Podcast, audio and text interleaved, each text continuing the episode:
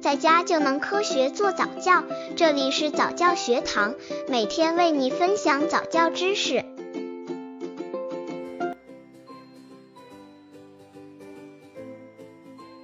怎样培养孩子的责任心？家教十一个方法。现代的家庭一般只有一至两个小孩，都是家里的小皇帝，掌上明珠，都被宠啊惯的。家长很少让孩子自己做力所能及的事情，孩子犯错也很少打骂。家里有好吃好玩的，都属于他一个人。在这样的环境下，孩子极有可能缺乏责任心。那么，在现代生活中，如何培养孩子的责任心呢？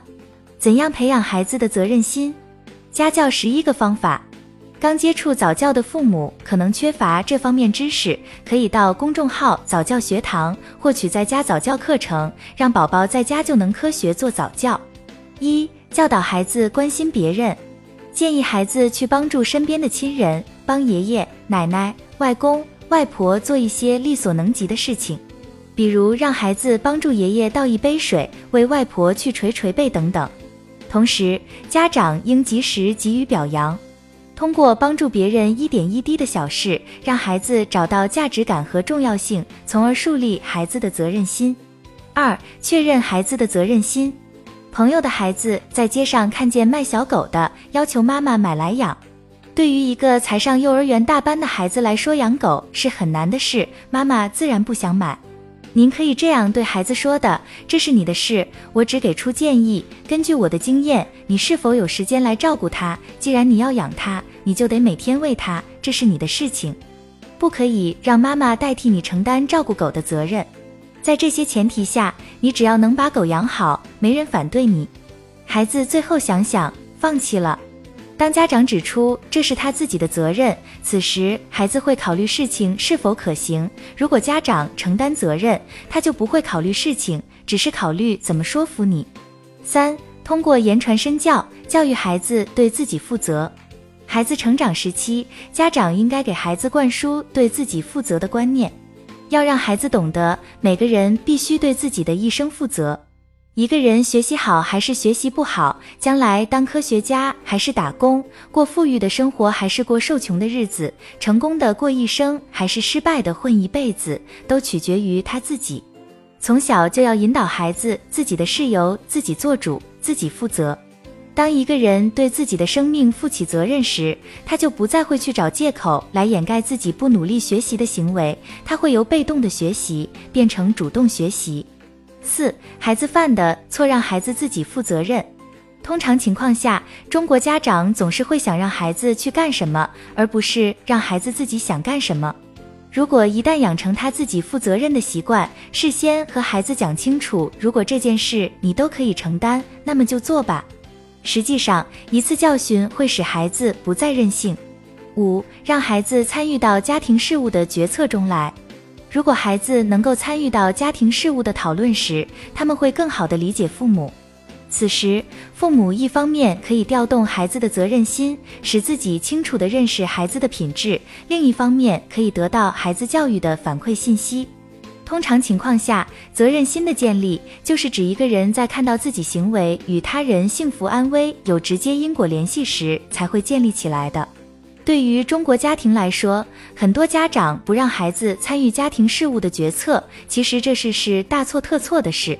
如果孩子从小被当做平等的人来对待的时候，家里什么事和孩子商量，尽管孩子对有些问题不懂，但是他会感觉被尊重，他是家庭的一员，他的行为对家庭有影响，这种感觉对孩子来说非常重要了。六、尊重孩子的独立人格，和孩子做平等的交流与谈心。大部分家长跟孩子谈话的口气都是居高临下，展示自己的权威，内容一般是训导孩子怎样做，而很少有家长跟孩子谈自己，谈自己的苦恼，谈自己的难处，谈自己的失败，谈自己的人生。因为家长害怕跟孩子谈这些，会影响自己在孩子心目中的形象，降低在孩子眼中的威信。如果家长们向孩子敞开交流的大门，向他们讲一讲成年人的苦恼、家事的繁琐劳神、工作的难处和困惑等，那么您的孩子可能从小就懂得父母之不易、生活的艰辛，产生为爸爸妈妈担忧的想法。此时，父母应该捕捉住孩子的心愿和心意，对他们表示欣赏，并且为有这样懂事的孩子感到欣慰。在对待家事上，父母应该适当听一听孩子的意见。孩子也是一个独立的、有主见的个体，您可以采纳他们有价值的建议，欣赏他们任何帮助父母和改善家境的举动，这些都能有效地激发孩子的责任心。如果他认为他是你的一部分，那自然是你负责任。如果家长和孩子是完全独立的，尊重孩子的独立人格，孩子的责任心才可能建立起来。七，让孩子适当参与并分担一部分家务劳动。现代家庭只有一到两个孩子，因而把他们视为掌上明珠，而很少让孩子参与家务劳动。其实，让孩子参与家务劳动的目的不在于减轻家务负担，而是让孩子知道他属于这个家庭，自己对其他人负有责任，他不能无偿的接受别人的劳动。孩子要做力所能及的家务劳动，像打扫房间卫生、洗衣服、洗碗等，否则他没有参与感，没有属于这个集体的意愿。另外，孩子只要好好学习，不用干活是绝对错误的。有些父母怕孩子干家务活耽误时间，影响学习，宁肯自己承担所有家务，尽管下班做完饭后已经非常疲倦了。家长必须让孩子认识到，他是家庭一员，他对别人也负有责任，他应该在力所能及的范围内分担大人的负担，而这样做绝对不会影响孩子的学习。当孩子找到价值感、尊严感，那他会主动学习，效率会更高。而一个无责任感、无价值感的孩子，尽管坐在书桌旁，可他在无聊的闲谈中，在流行歌曲中，在电视剧中浪费的时间，远远大于他干家务的时间。八，让孩子负责照顾老人、小孩及小动物，在孩子学习时间充裕时，可以让他们照顾小动物。也可以培养孩子照顾老人和小孩子，有客人来就让孩子做主人。人家到咱家里来做客，你应该照顾人家。这样孩子看到通过他行为给别人的影响，找到他自己的重要感。九、家长与孩子分享工作生活的烦恼。我们家长多数情况下不想让孩子知道自己在工作上的事情。但是，如果我们在适当的时候让孩子也倾听一下我们生活中的烦恼，会让孩子换位思考，会以大人的眼光去考虑问题。所以，让孩子知道一些父母的烦恼，会对孩子有很大的好处。